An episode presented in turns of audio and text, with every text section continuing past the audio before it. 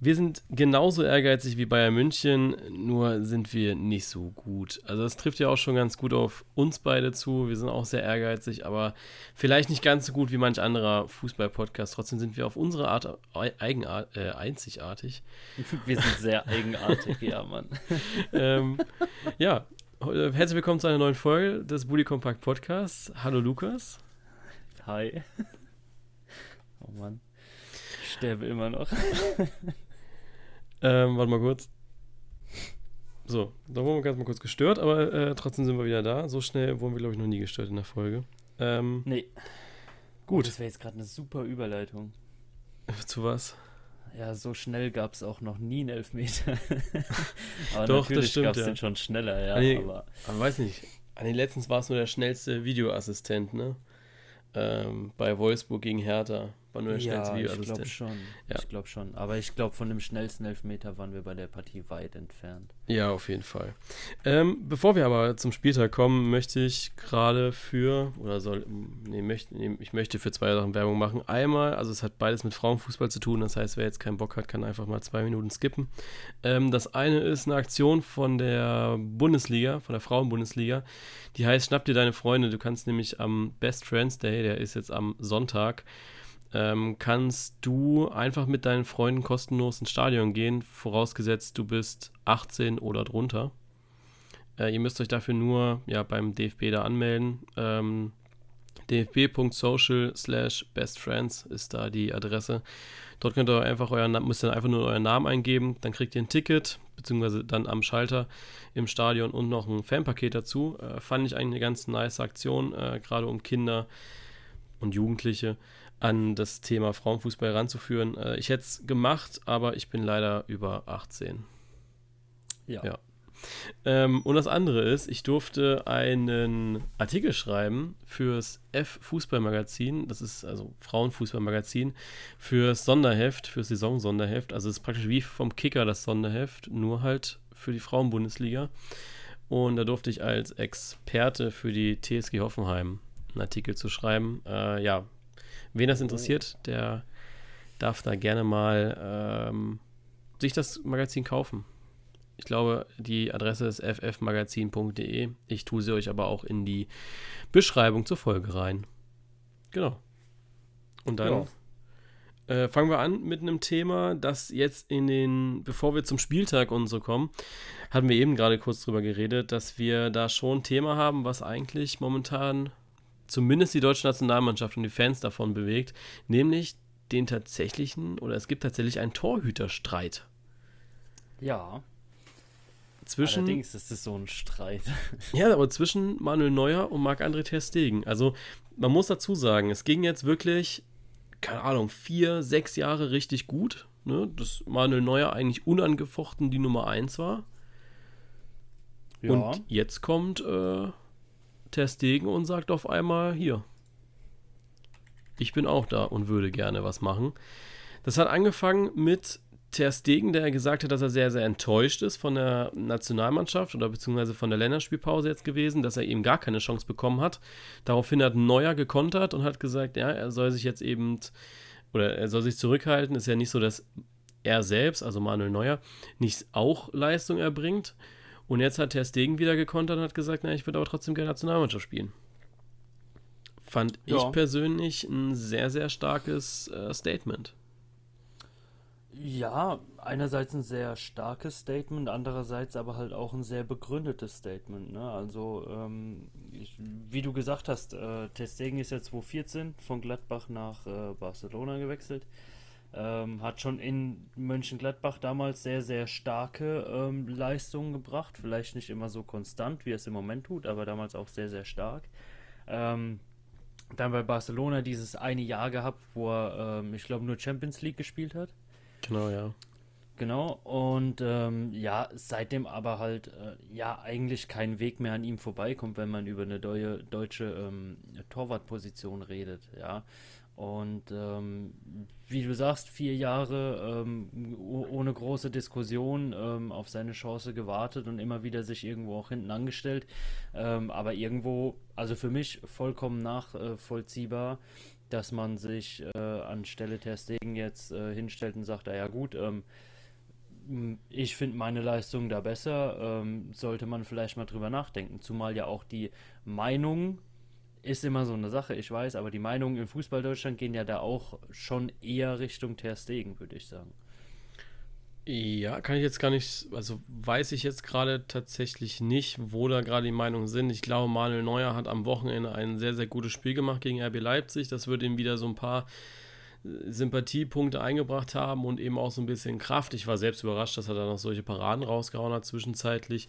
Ähm, allerdings kann ich auch sagen, dass Stand jetzt es noch nicht mal reicht für die 11. Spieltags, weil sein Gegenüber, der ja Peter Gulaschi hieß, heißt, ähm, ich glaube, mehr Stimmen bekommen hat. Ich kann mal spoilern hier in der Folge, beziehungsweise spoiler ich ja nicht groß, weil äh, ihr das dann ja wahrscheinlich schon gesehen habt. Aber ich glaube, dass tatsächlich Peter Gulaschi sogar Torhüter des Spieltags wurde, trotz einer sehr, sehr guten Leistung von Jan Sommer und äh, Manuel Neuer auch. Und ich habe mir echt ja. schwer getan mit der Entscheidung, deswegen habe ich das lieber an die Community abgegeben, bevor es irgendwie heißt. Ich habe da keine Ahnung von. Nö?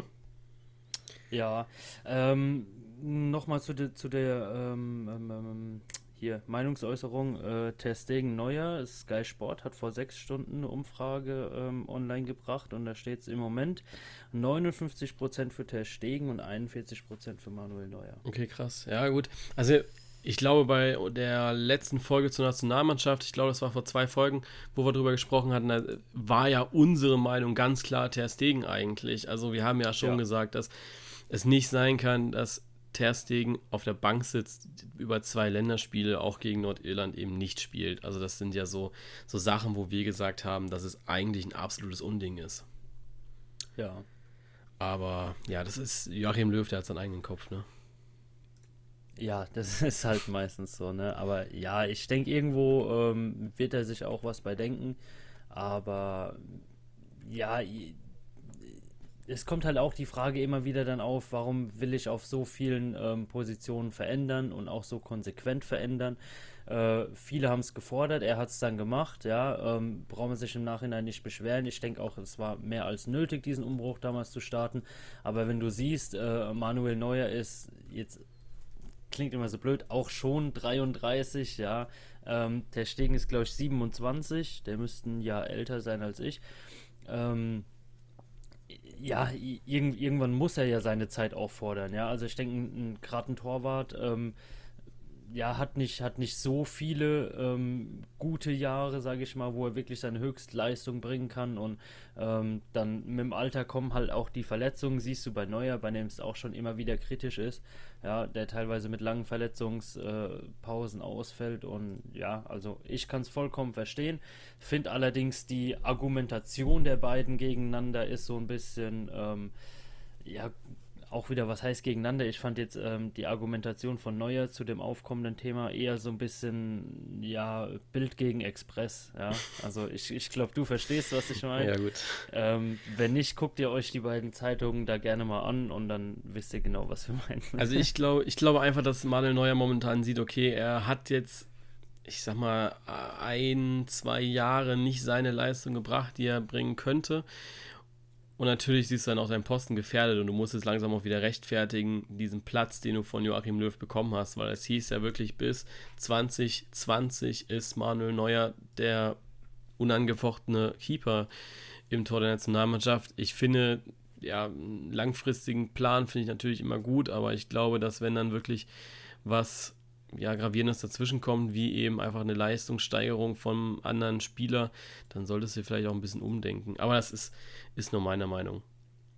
Ja, ja nicht nur das, nicht nur das. Ähm, für mich war es auch so ein bisschen die Aussage, ähm, ja, mit, mit dem Konkurrenzkampf und dass es jetzt nicht so gut wäre für das Team, aber natürlich hast du doch den Konkurrenzkampf, ja. ja den hast du ja überall. Nicht, also ja, aber du kannst ja nicht sagen, dass es beim Torhüter, dass es da keinen Konkurrenzkampf geben darf, weil der eine, eine gute Basis einfach ist für ein Team. Klar, Manuel Neuer ist Kapitän, was die Sache von der Absetzung eines Torhüters noch schwieriger macht.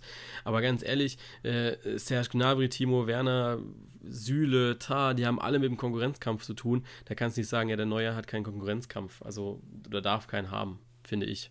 Ja, er, erstens das und zweitens sage ich, warum ähm, musst du immer dieses Friede, Freude, Eierkuchen oder so mit dir rumtragen? Ja, ja also, auch. Ähm, es, es kann doch ruhig auch nach außen hergetragen werden, dass der äh, jetzt diese Position gerne haben will. Ja, er untermauert es ja mit Leistungen. Es ist ja nicht so, als ob jetzt ähm, Tim Wiese aus der Versenkung rauskommt und sagt, ja, hey, ich würde aber gern doch nochmal irgendwie Nationalmannschaftstorwart werden. Ja, ja. Ähm, ich hätte da jetzt irgendwie gerade einen Anspruch drauf. Also es ist ja wirklich alles untermauert und auch ähm, aus, aus Seiten Testings sehr sachlich gesagt, ja, dass er einfach sagt, okay, gut, ich habe jetzt Bock auf den Posten, ja, ich erwarte das jetzt nach meinen Leistungen, dass da ähm, nicht mehr auf, auf den Verdienst so geguckt wird, äh, der Spieler, sondern dass da wirklich das beste Team aufgestellt wird, weil man halt mit der Mannschaft auch erfolgreich sein will.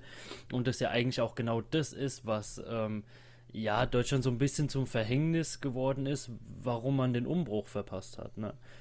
Ja. Also es, es, ist ja alles wirklich begründet, es ist alles wirklich, ähm, ich sag mal, ähm, ja, mit, mit, mit Fakten untermauert, das ist nichts nix, ähm, ja, Utopisches, was gefordert wird oder sowas, ja, also äh, ich, ich denke mal, auch wenn man da irgendwie eine, eine äh, Zwischenlösung findet, dass man ähm, beide wenigstens Spiele machen lässt, ja, wäre ja auch schon mal was geholfen, dass man dann sieht, wer, wer passt in der Mannschaft im Moment besser dazu.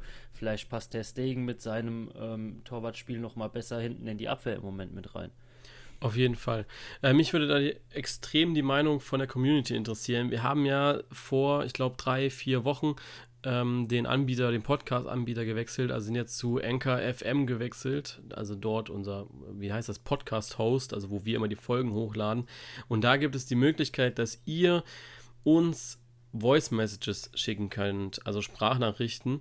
Dafür braucht ihr einfach nur ein Anchor FM Konto, also euch die App runterladen, Anchor FM Konto anlegen und dort könnt ihr erstmal den Bully Compact Podcast hören. Also, wenn ihr es natürlich jetzt über Spotify macht, könnt ihr das auch noch weitermachen. Ihr merkt es ja, hat sich für euch nichts verändert, aber für uns ist eben diese kleine feine oder dieser kleine feine Unterschied, dass wir eure Stimmen mit einbringen können.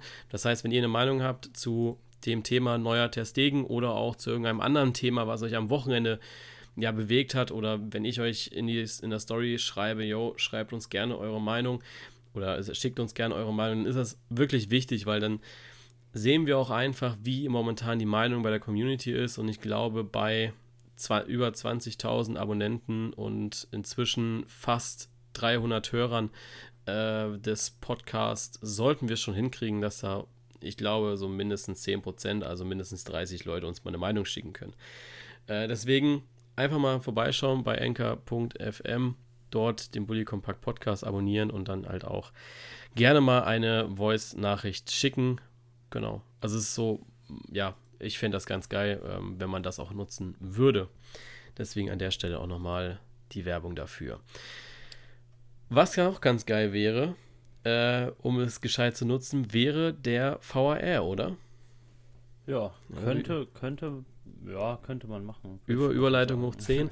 ähm, es gab am Wochenende wieder unglaublich viele Diskussionen. Es fing an am Freitag mit so einem wunderschönen Ausspiel oder nicht.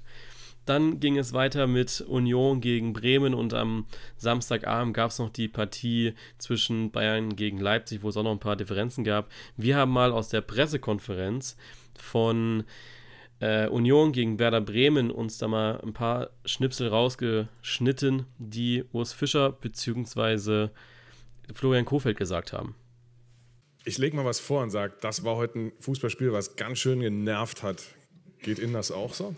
Also, wenn man gewonnen hat, nervt es natürlich nicht mehr ganz so, aber während des Spiels äh, konnte einem das ganz schön äh, auf den Geist gehen, oder? Ja, ich bin gerade eben schon im Interview gefragt worden, ähm, ob ich so ein Spiel schon mal erlebt habe. Und ich muss wirklich sagen, wenn ich mich zurückerinnere, also jetzt als Trainer, ich noch nicht. Ich glaube schlussendlich nicht ein unverdienter, aber äh, trotzdem irgendwo ein bisschen ein glücklicher Sieg, weil ich glaube, wenn man sich äh, die 90 Minuten anschaut, äh, hätten wir uns äh, ganz sicher einen, äh, einen Punkt äh, verdient. Und was mich eigentlich am meisten nervt, sind die letzten 10 Minuten, wo wir eigentlich wirklich am Drücker waren ja, dass eigentlich äh, dann nur noch diskutiert wird und äh, nicht mehr Fußball äh, gespielt. Und über das rege ich mich eigentlich am meisten auf. Da muss ich schon dazu sagen, ich äußere mich eigentlich wirklich nie über Schiedsrichterleistungen, aber wenn du den Videoschiedsrichter dann schon zur Verfügung hast, wenn ich mir die Aktion zum ersten Penalty oder Strafstoß anschaue, dann frage ich mich wirklich, wieso du dir die Bilder nochmal anschaust. Also das verstehe ich dann äh, wirklich nicht. Weil ich finde es eigentlich eine gute Sache. Fußballer wie, äh, Fußball wird äh, fairer aus meiner Sicht, aber äh, das heute war äh, eindeutig äh, zu viel. Ja, soviel zu den Zusammenschnitten aus der Pressekonferenz. Florian Kohfeldt hat am Anfang gesagt, ja, er hat sowas noch nie erlebt als Trainer, wahrscheinlich als Spieler auch nicht. Und ja, Urs Fischer ist eigentlich ein Fan vom Videobeweis, aber solche Spiele lassen ihn, glaube ich, den Glauben verlieren an das ganze System. Ja, also ähm, ich, ich kann beides verstehen. Also es ist ja bei uns meistens nicht anders. Ne? Also wir sind ja eigentlich auch große Verfechter des Videobeweises, aber bei manchen Sachen sagt man sich trotzdem, boah, das geht ja gar nicht. Also Reaktion meiner Meinung nach komplett nachvollziehbar. Ja, also ich muss sagen, dass ich persönlich ähm, dieser, dieses er, dieser erste Foul-Elfmeter, den es da gab an Davy Klaassen, wo Gikiewicz und auch Lenz da rangehen, ich persönlich habe bisher noch keine Szene gesehen, wo es ganz klar zu sehen ist, dass er keinen Kontakt hat zu irgendeinem Spieler. Also für mich ist es immer noch eine richtige Entscheidung gewesen, dort einen Elfmeter zu geben. Also wenn jemand in der Community da Bilder hat, wo es wirklich klar zu sehen ist, dann kann er mir die gerne schicken. Also ich habe ja auch äh, noch ein Interview von äh, Jochen Drees, dem neuen Schiedsrichter, Obermufti da, fachlicher Projektleiter heißt es, äh, der sich den Fragen gestellt hat und hat auch gesagt, naja, aus unserer Sicht ist die Entscheidung falsch. Ich muss sagen, dass es tatsächlich auch Argumente gibt für einen Elfmeter. Also ich weiß nicht, ob es dir da anders geht. Ja, die Sache ist, ähm, was glaube ich wirklich ähm, ja so den Unmut hervorruft, ist einfach. Ich, ich kann es verstehen, es sieht schon so aus, dass er wirklich ähm, da gewollt vorher abhebt und ähm, ja, meiner Meinung nach auch erst ja schon, schon im Fallen dann ähm, noch von dem Unionsspieler getroffen wird. Ja, also ähm, ich denke, Kontakt mit dem Torwart gab es wirklich keinen. Das sah für mich nicht so aus, als ob da, als ob da ähm, Berührung an den Füßen da war unten. Und ähm, gut, die zweite Sache ist, immer, ist halt so eine Ermessenssache, wo ich sage, ja, ist schwierig, weil da gehen die Bewegungen so flüssig ineinander, selbst in der Zeitlupe, ja. Ob der jetzt eine ähm, ne, ne, ne Drittelsekunde früher getroffen wird oder nicht, entscheidet da eigentlich schon über alles. Aber ich kann den Unmut verstehen, weil die Bilder echt unglücklich aussehen. Ja, also das, das auf jeden Fall. Es ist eine sehr, sehr schwierige Entscheidung. Ähm, ja, zu dem Freitag muss man auch sagen, also das mit dem Aus oder nicht Boah, ganz ehrlich, also solange wir keine Linien, Seitenlinientechnologie haben, wirst du solche Szenen sicherlich nicht aufklären können, weil wir hatten es ja schon letztes, letzte Saison bei Gladbach gegen Dortmund, wo es ja tatsächlich darum ging, Champions League, ja, eventuell auch um die Meisterschaft. Und du hast einfach gesehen, okay, ähm, der Ball war durch die Fernseh- oder mit den Fernsehbildern im Aus, aber durch diese oder dadurch, dass du weißt, dass die Perspektive da eine Rolle spielt und es eigentlich eine frontale Kamera von oben geben müsste, um das ganz glasklar aufzuklären, ist es für mich sehr, sehr schwierig, das Ganze. Ja, ja, es, wie du sagst, es ist eine, eine, eine blöde Einstellung meistens, ja, also ähm, ich finde bei den, bei den wenigsten Videoassistent ähm, Berufungen, sage ich mal, ist es wirklich so, dass man aus den ersten äh, Zeiten unterwegs schlau Deswegen kann ich es auch teilweise verstehen, warum es lange dauert, bei manchen Situationen wiederum gar nicht. Ja, also ähm, vielleicht äh, ist aber auch die Anweisung so, dass man sich trotzdem nochmal bitte alle Sequenzen anguckt, um eben dann doch irgendein ähm, ja, irgendeine Fehlentscheidung vom Videoassistent doch nochmal zu vermeiden, aber ähm, ja, es ist wie du sagst, es, es gibt halt nicht für alles so die, die perfekte Lösung und da jetzt wirklich so drauf rumzureiten nochmal, ähm, ja, irgendwo geht es mir auch ein bisschen auf den Keks. Also ja. ist, wie du merkst, schon ein Thema, dass das auch, ähm, ja, mich selbst immer wieder so ein bisschen zwiespaltet, wo ich sage, ja, eigentlich geht mir die Diskussion riesig auf den Sack. Andererseits, ähm, ah ja, äh, lass es erstmal funktionieren, dann denkst du wieder, ey, ihr hattet jetzt lange genug Zeit, die Bilder sind eindeutig, äh, wenn du es vom Fernseher aus dann siehst, ja, aber irgendwo ähm, ja, hat, hat nicht jeder die Ausbildung, wie er gerade guckt. Die, jeder Mensch schaut auf andere Sachen in verschiedenen Videosequenzen. Ja, also ich denke, ähm, ja, eine perfekte Lösung wird es da so schnell nicht geben. Und gerade bei so Sachen wie, war der Ball jetzt im Aus oder nicht, hat, da hatten wir schon ewig Diskussionen. Wenn du letztes Jahr an äh, Dortmund-Gladbach denkst, das letzte Spiel, wo es eigentlich so, so mit der entscheidende Angriff war zum 1-0 für Dortmund, was dann für mich die Partie auch entschieden hatte. Also, ähm, ja, im Endeffekt ist es, wie es ist. Ne? In, in zwei Wochen, einer Woche hat es auch wieder jeder vergessen. Ja, also ich muss ganz ehrlich sagen, dass ich ja eine Mega-Diskussion oder Mega-Diskussion hatte, gerade um die Entscheidungen beim Spiel Bayern gegen Leipzig oder Leipzig gegen Bayern.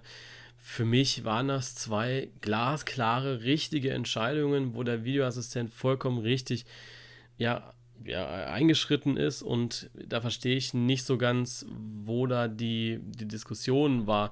Für mich ist das Problem eher, also zum einen natürlich, es ist transparent in den Fällen, die eintreten, aber gerade so bei Foulspielen, das ist einfach noch so eine subjektive Wahrnehmung bei Schiedsrichtern und das ist kein Vorwurf an die Schiedsrichter, das ist eher ein Vorwurf ans Regelwerk, dass es einfach nicht klar genug ist, wann ist, ist ein Foulspiel, also das denke ich zumindest ähm, weil ja auch viele Sachen anders gepfiffen werden.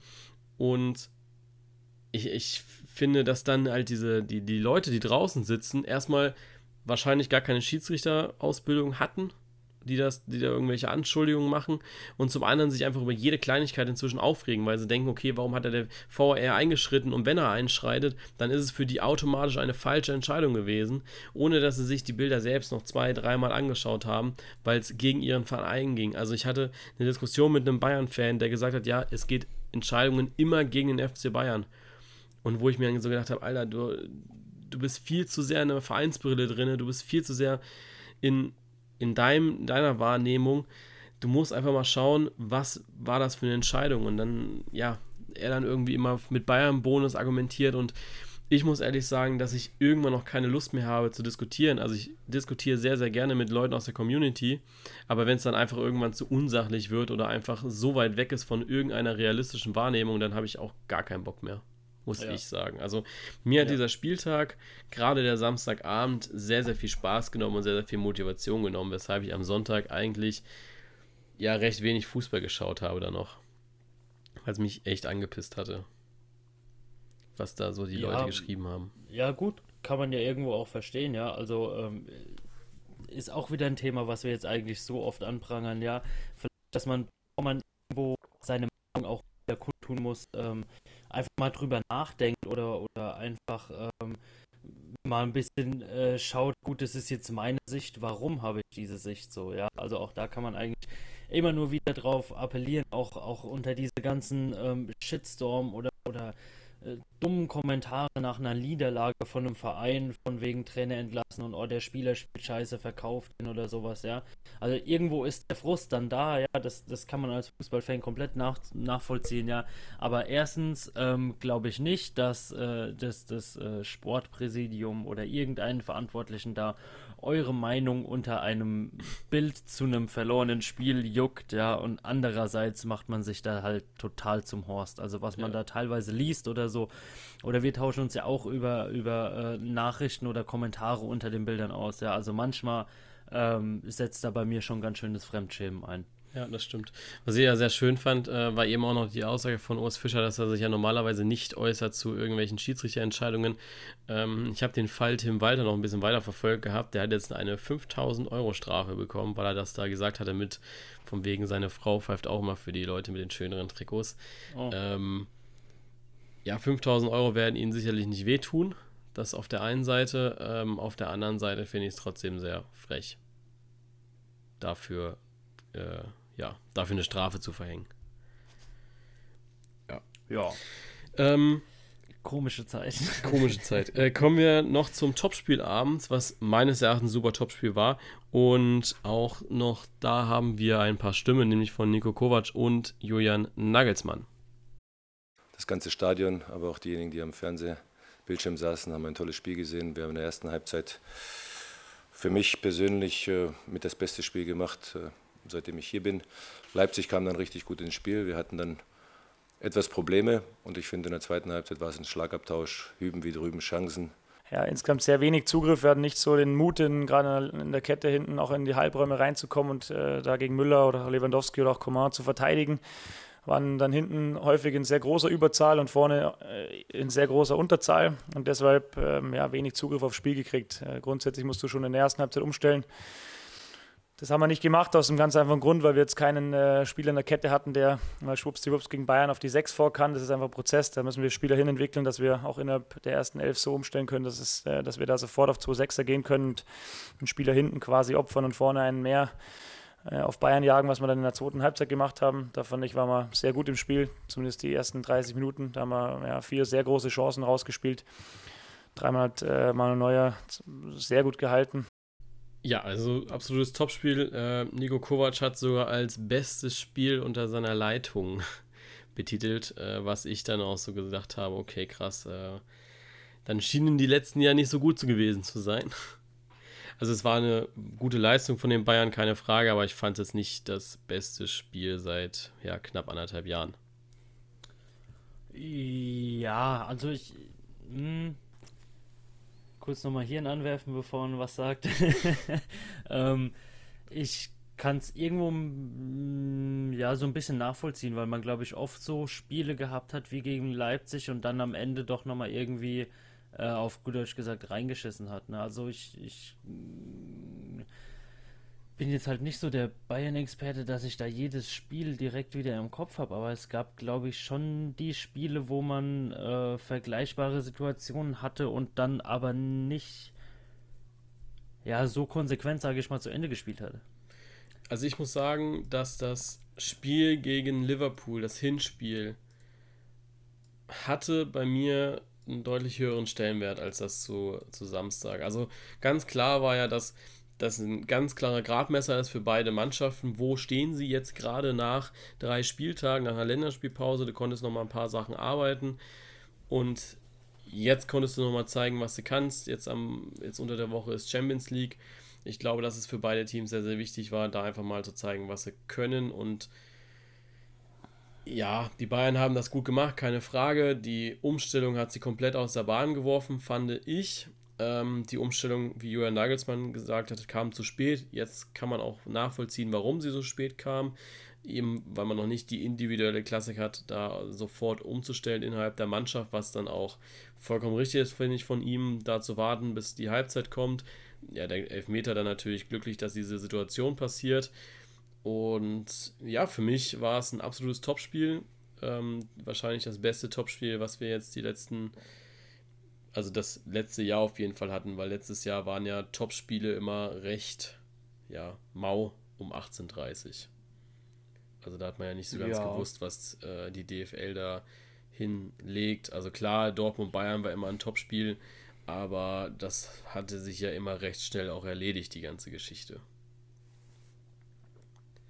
Deswegen, Leider, ja. Ja, deswegen war für mich äh, ganz klar, dass das schon das beste Topspiel ähm, ja, seit letzter Saison war, fand ich. Also da fallen mir jetzt spontan wenig Spiele ein, die um 18.30 Uhr besser waren als das jetzt am Samstag. Und ich habe es auch als neutraler Zuschauer sehr, sehr gerne angeschaut. Das, ich merke das inzwischen bei vielen Spielen, dass ich, wenn ich sie wirklich neutral schaue, dass mir da der Spaß verloren geht, weil es zu viel hin und her geschiebe ist oder es einfach sehr unattraktiv ist. Aber das hat bei dem, ja, war bei dem nicht so.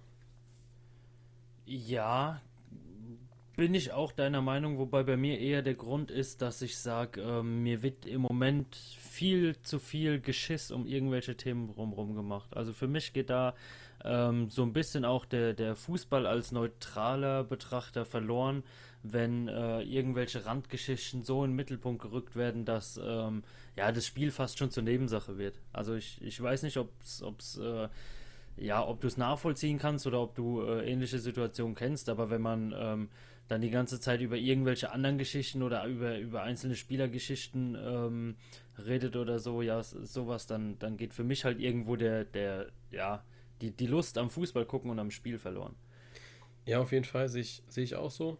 Ähm, Vor allem, also das ist mir dann so bei Werder Union wieder aufgefallen, dass er diese letzten, letzten zehn Minuten, das hat ja auch Urs Fischer gesagt gehabt, dass er mehr diskutiert wurde und gar nicht mehr so viel Fußball gespielt oder sie nicht mehr so viel Fußball gespielt haben wo ich dann einfach so gedacht habe, Leute, spielt doch einfach mal Fußball weiter. Ja, ihr seid in so einer hitzigen Phase. Werder musste, ja, ich glaube, äh, Shahin hat ja irgendwie dann nochmal eine gelb-rote Karte bekommen, weil er dann einen Freistoß zweimal schnell ausführen wollte.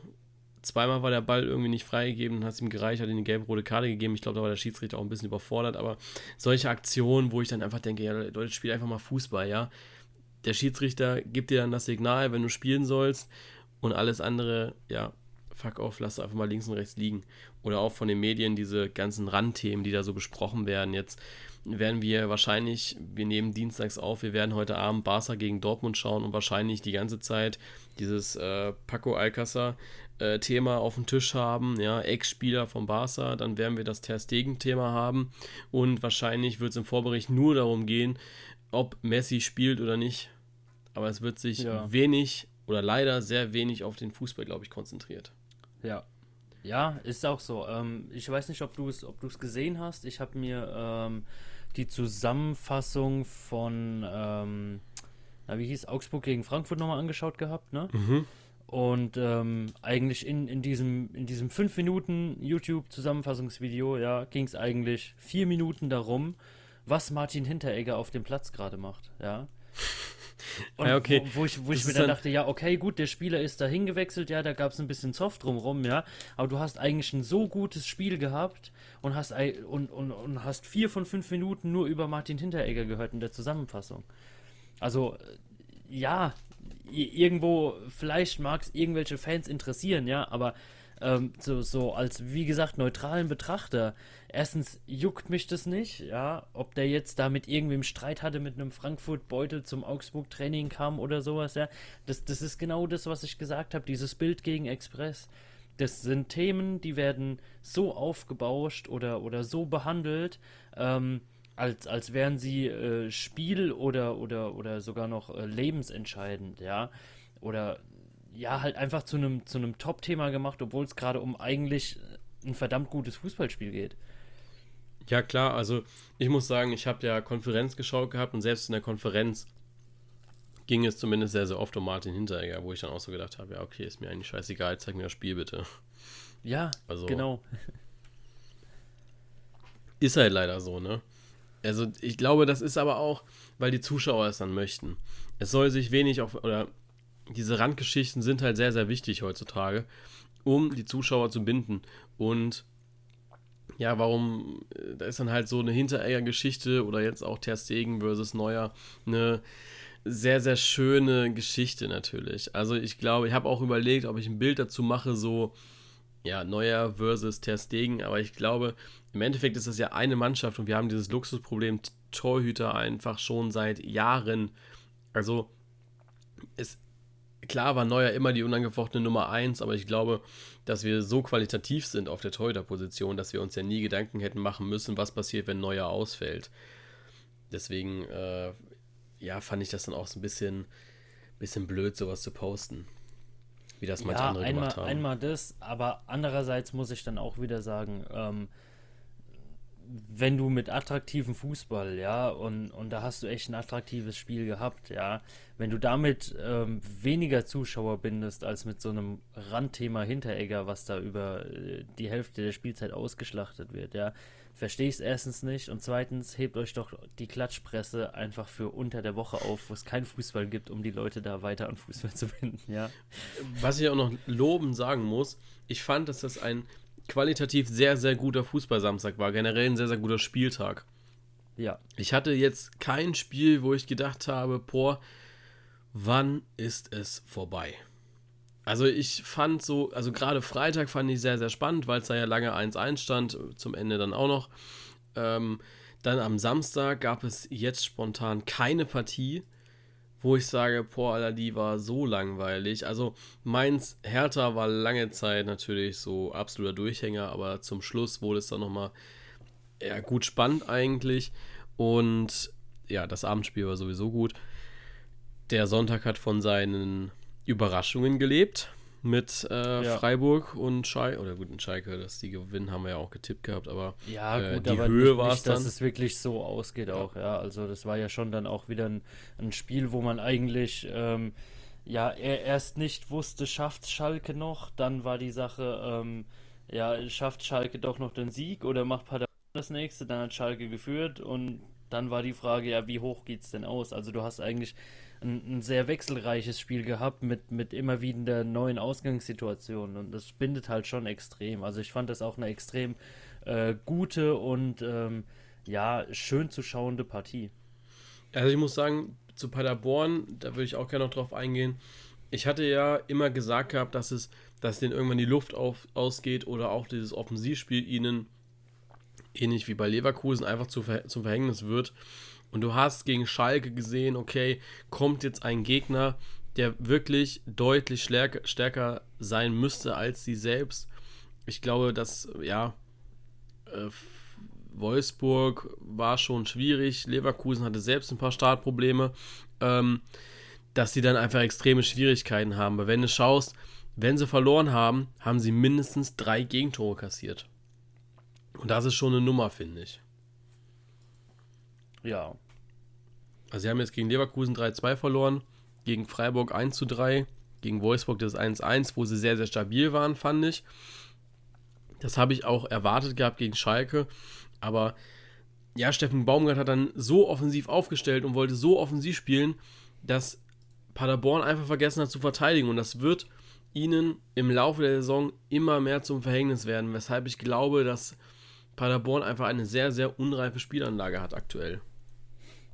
Ja, äh, lass mich mal kurz nachschauen. Die haben auch mittlerweile acht Punkte nach Führung schon wieder abgegeben, ne? Also. Müsste, ja.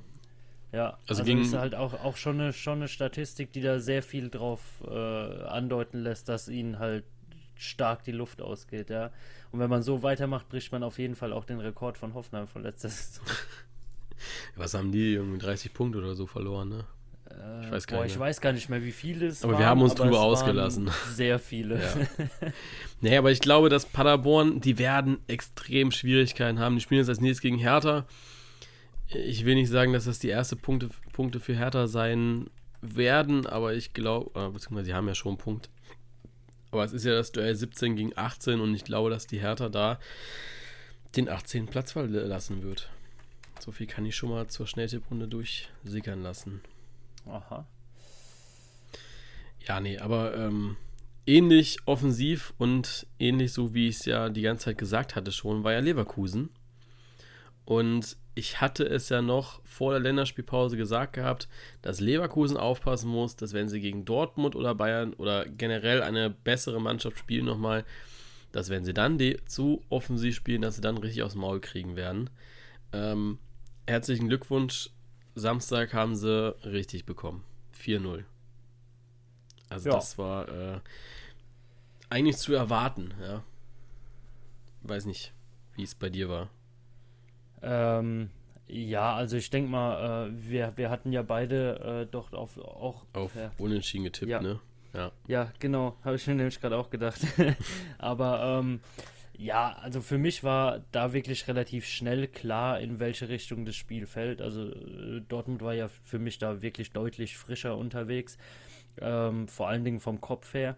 Ähm, dass es so hoch ausgeht, hätte ich nicht erwartet. Also ich hätte so, so nach dem 1-0 zur Halbzeit hätte ich schon gedacht, okay, gut.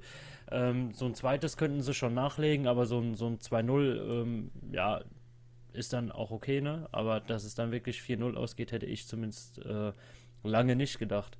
Aber irgendwo folgt halt dann auch mal die äh, gerechte Konsequenz auf diese ja, Nachlässigkeit bei Leverkusen hinten Zu drin, sage ich mal. Ne? Spielweise. Lass uns mal reinhören, was äh, Lucien Favre bzw. Peter Bosch zu diesem Spiel gesagt haben. Also BVB Lucien gratuliere. Ihr habt zu Recht gewonnen. Wir haben heute zu viele Fehler gemacht. Und wenn man Fehler macht in einem Topspiel, zu viele Fehler macht, dann verliert man auch das Spiel. Das haben wir heute gesehen. Vielleicht 4-0 sehr hoch, aber am Ende war das auch berechtigt, weil wir am Ende keine Mannschaft mehr waren. Das war viel zu offen. Da war nur noch ein Moment, gerade in die zweite Halbzeit, wenn wir zwei riesige Chancen bekommen haben. Aber wir haben nicht getroffen und dann am Ende verliert man. Das war's heute. Ist nicht so schwierig, das zu sagen. Ja, am Ende es war 4-0. Ich denke trotzdem, das war ein sehr schweres Spiel. Für mich Leverkusen hat auch äh, gut gespielt. Sie waren sehr gefährlich, nicht nur bei Ballbesitz, viel mehr als wir.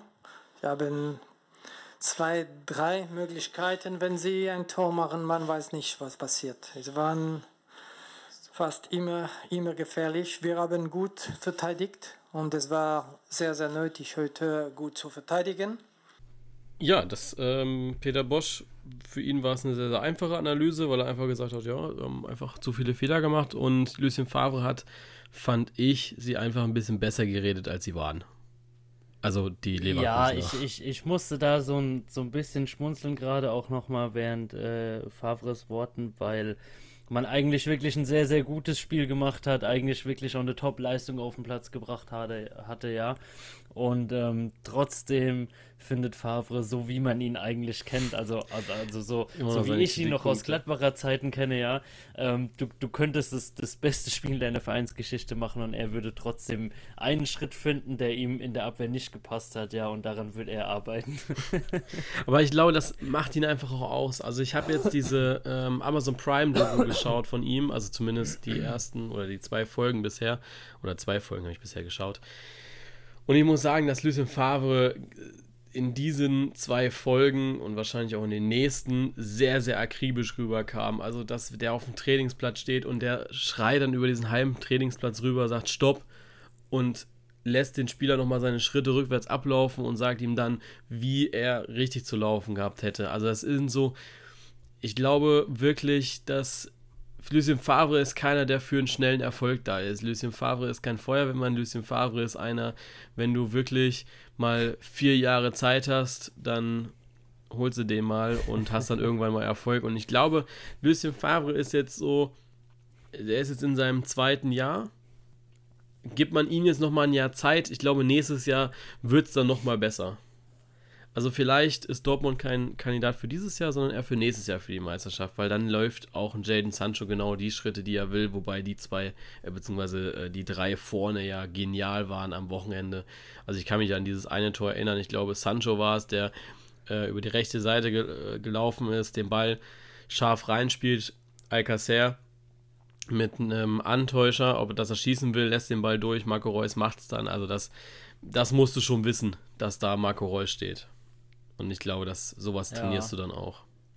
Ja, ich, ich musste gerade wieder so ein bisschen schmunzeln, wo du sagst, äh, Favre ist kein Feuerwehrmann und kein Mann für den schnellen Erfolg. Also, wenn ich an Gladbacher Zeiten zurückdenke, war ja eigentlich genau das. ja, es, es, aber dann hat er sich geändert, finde ich. Also, dass er, wenn du ihn so arbeiten siehst, ich kann mir nicht vorstellen, dass er das innerhalb von, ich sag mal, zwei Wochen irgendwie in eine Mannschaft reinprügelt. Und nee, wenn, dann nicht, hast du einen richtig dicken Kopf ja, er ist jemand, ähm, ähm, wie du sagst, es, äh, da gab es ja damals auch von äh, Gladbach aus diesen kleinen Dokumentarfilm äh, von der Relegation die Champions League, der hieß äh, Auf, Auf, Auf in die Champions League, ähm, für die, den vielleicht mal schauen möchten. Bei welchem Anbieter den es gibt, weiß ich nicht. Ich habe ihn damals auf DVD gekauft. Ähm, ähm, wo sich auch Granit Xhaka zum Beispiel hinstellt, für mich ein, ein überragender Mittelfeldfußballer, ja, der sagt, äh, wenn du unter Lucien Favre trainierst, dann lernst du neu laufen, ja, also er sagt dir, wie du sagst, er sagt dir ähm, einen halben Schritt, eine Fußbewegung, die du falsch machst im Training und lässt sich das Ganze dann so oft wiederholen, bis du es dann auch drin hast.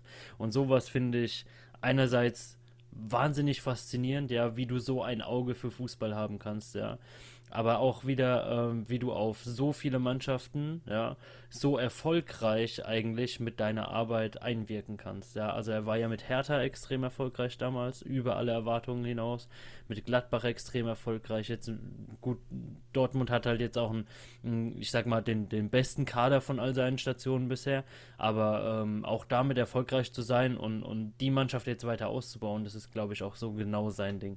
Ja, ist ja das mal, was wir sagen oder was einen guten Trainer ausmacht, was, oder was wir finden, was einen guten Trainer ausmacht, ist, dass er überall sein System anpasst und nicht mit seinem fertigen System kommt und sagt, hier, das wird jetzt gespielt, sondern er eben schaut, äh, welche Spieler habe ich zur Verfügung und wer kann wie die Rolle einnehmen und wie kann ja. ich das System eben abändern. Also ich glaube, Lucien Favre hat natürlich so, keine Frage, so sein System, aber er wandelt es von Station zu Station immer ab, sodass es auf den Verein, zu den Spielern passt. Ja, vor allen Dingen schafft er es halt, die Spieler da abzuholen, wo sie sind und, und da auf eine höhere Leistung zu Ja, bringen. Ja, also genau. du, du hast ja, ähm, ja, wie gesagt, komplett anderes System, komplett andere ähm, äh, Spielvoraussetzungen von den einzelnen Spielern her, ja. Und da jemand wirklich abzuholen und, und da auch auf ihn so einwirken zu können, dass du ihm irgendwann sagen kannst, okay, gut, wenn du da einen halben Schritt mehr nach links machst, hast du die Körpertäuschung dreimal besser eingesetzt oder sowas, ja. Und das wirklich auf eine Mannschaft komplett rüberzubringen und nicht nur auf einzelne Spieler, die du analysierst, das, ja, ist für mich schon fast die Grenze zum Genie. Auf jeden Fall ein sehr, sehr schöner Spieltag. Und jetzt haben wir, ja, eigentlich nonstop geht's weiter. Heute Abend ist Champions League mit Dortmund und Leipzig. Morgen geht's dann weiter mit Bayern und Leverkusen. Sonntag, äh, Donnerstag haben wir noch die Europa League mit drei Mannschaften. Und Freitag geht's dann schon wieder in der Bundesliga weiter. Also ich finde, äh, solche Wochen sind dann schon deutlich geiler. Also habe ich auf jeden Ja. Fall mehr Spaß dran. Äh, Wobei, blöd natürlich, dass am Donnerstag zwei deutsche Mannschaften gleichzeitig spielen. Also schon mal gut natürlich, dass äh, Frankfurt das frühere Spiel hat und dass man dann abends sich nur noch entscheiden muss, ob man jetzt äh, den 10-0-Sieg von Wolfsburg sich anschaut oder das, ich glaube, ein bisschen bessere Spiel Gladbach gegen Wolfsberg. Ja, schauen wir Also- mal, ne? also Also, ich ich, glaube- bin, ich bin echt gespannt. Ähm, ich kenne die Mannschaft nämlich nicht. Muss ich Wolfsberger AC. offen- Ich habe Ja. vorhin nur die, die äh, Bilder gemacht und ich habe jetzt so gemacht, dass ich da mindestens die Formkurve wenigstens drauf haue, damit es nicht nur ein TV-Plan ist, sondern damit man schon so ein bisschen einschätzen kann, wie, die, wie der Lauf ist von den ähm, Mannschaften. Ähm, und oh, ich vielleicht, ich weiß gar nicht, ob ich schon runtergeladen habe. Ja, doch habe ich. Ähm, und Wolfsberg ist gar nicht so schlecht. Also die haben jetzt eine Vier-Siege-Serie hinter sich. Ich habe keine Ahnung, gegen wen sie gespielt haben, aber vier Siege hintereinander ist schon nicht schlecht. Ähm, sie haben gespielt gegen, lass mich schauen, den SV Mattersburg. Gegen, lad ein Stück schneller kommt, den SCR Altach. Ja, du kannst jetzt Also Namen sagen. Also ich glaube, keiner von uns äh, kennt sich Linz, so gut aus. Linz, Linzer ASK haben sie ja, okay, das ist die, das ist schon ein bisschen besser. Ja, also, äh, und gegen Austria Wien. Ah, okay. Aber da weiß ich auch nicht mehr. Austria Wien ist so eine Mannschaft, die kennt man so aus, aus früheren Zeiten, weil die da relativ gut waren, aber ob die mittlerweile überhaupt noch gut sind, keine Ahnung. Ja, also, ich sag mal so, ähm, ist auf jeden Fall so eine Liga, bei der ich nicht so ganz weiß, ähm, was gut ist und was nicht. Natürlich kennt man viele Teams, aber ja. Also ich bin gespannt. Ich bin gespannt, was, äh, was so abgeht jetzt am äh, äh, in der, im internationalen Geschäft. Also ich habe vorhin schon einen Kommentar gelesen, der gesagt hat, ja, vier Siege in der Champions League müssen drin sein jetzt. Wobei ich glaube, drei sollten es oder zwei. Zwei ist Minimum. Also Lok, also die Spiele am Mittwoch, die sollten schon gewonnen werden. Ich glaube, dass Benfica und Barca schon deutlich äh, stärkere Gegner sind. Bin ich, bin ich gespannt. Ihr wisst Ja. wahrscheinlich beim Hören dieser Folge schon deutlich mehr, also zumindest die Ergebnisse vom Dienstag. Ja, Gut. schätzen wir mal. Die Ergebnisse äh, kennen wir aber schon, nämlich die vom ja, vergangenen Spieltag und da gehen wir jetzt in die Schnelltipprunde rein. Und In da. die Blamage. Richtig. Da hast du drei Punkte geholt Ja. aus den Spielen Gladbach, Bremen und Schalke. Ich habe vier Punkte geholt aus den eben gerade genannten Spielen Gladbach, Bremen, Schalke und ich habe noch das Unentschieden richtig beim Topspiel. Genau. Die Community war lange Zeit auf einem besseren Weg, weil die so schlau waren, auf Borussia Dortmund zu tippen. Ähm, deswegen haben sie da schon mal einen Punkt geholt. Danach haben sie allerdings ja, einiges liegen gelassen, haben auf Unentschieden bei Mainz gegen Hertha getippt.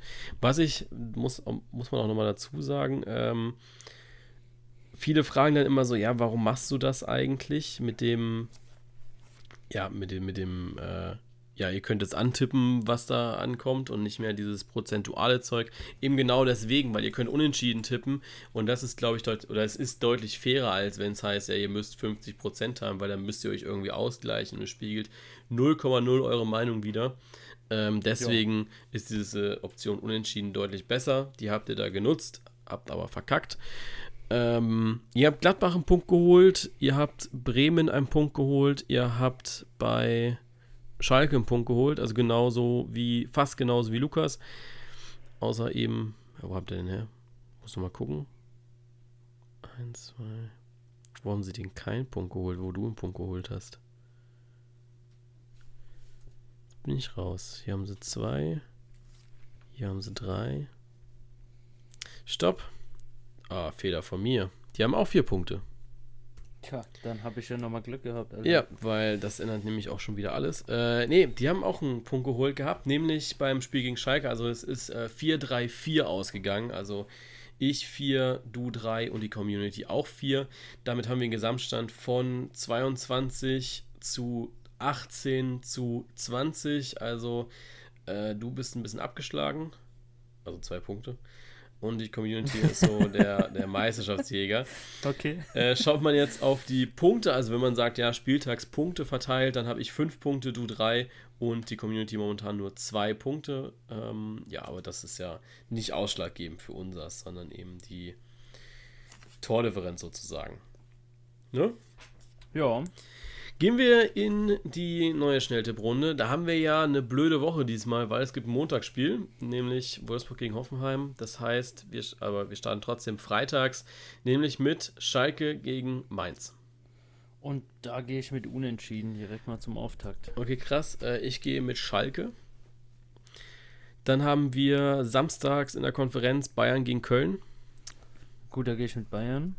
Das habe ich auch gemacht. Wir haben Leverkusen gegen Union. Da gehe ich mit Leverkusen. Das habe ich auch getan. Dann haben wir äh, Hertha gegen pa äh, Paderborn. Da, boah, da war ich mir lange Zeit unsicher. Ja.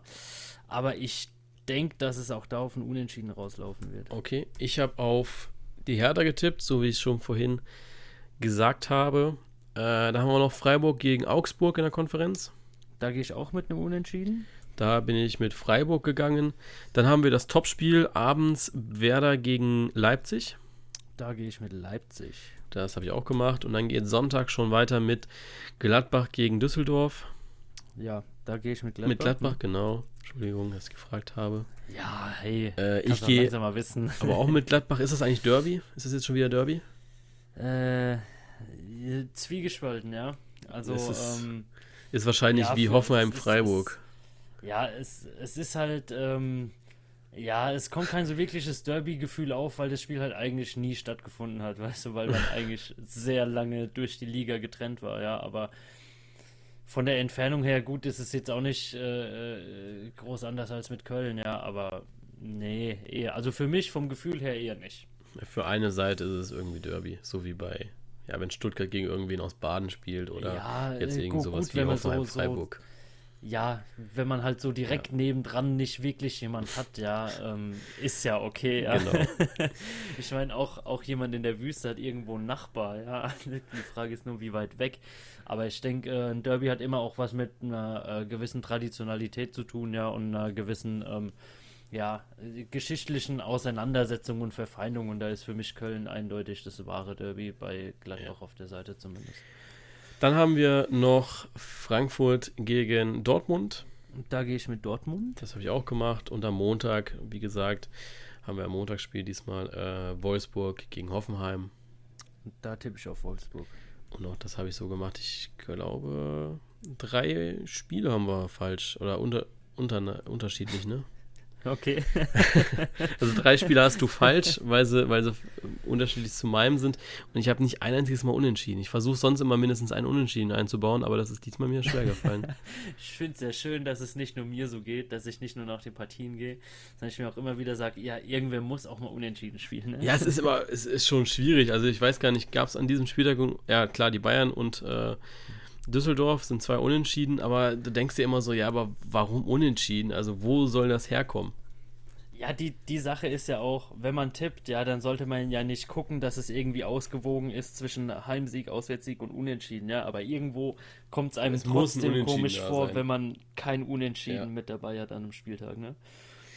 Ich bin gespannt. Ich äh, freue mich auf den Spieltag wieder. Aber die Trauer wird ja ein bisschen überbrückt, weil wir ja, wie gesagt, das internationale Geschäft haben diese Woche. Wir wünschen euch sehr, sehr viel Spaß in dieser ja, fußballreichen Woche und hören uns dann nächste Woche Dienstag wieder zu einer neuen Folge des Bully Compact Podcast. Bis dann. Ciao. Tschö.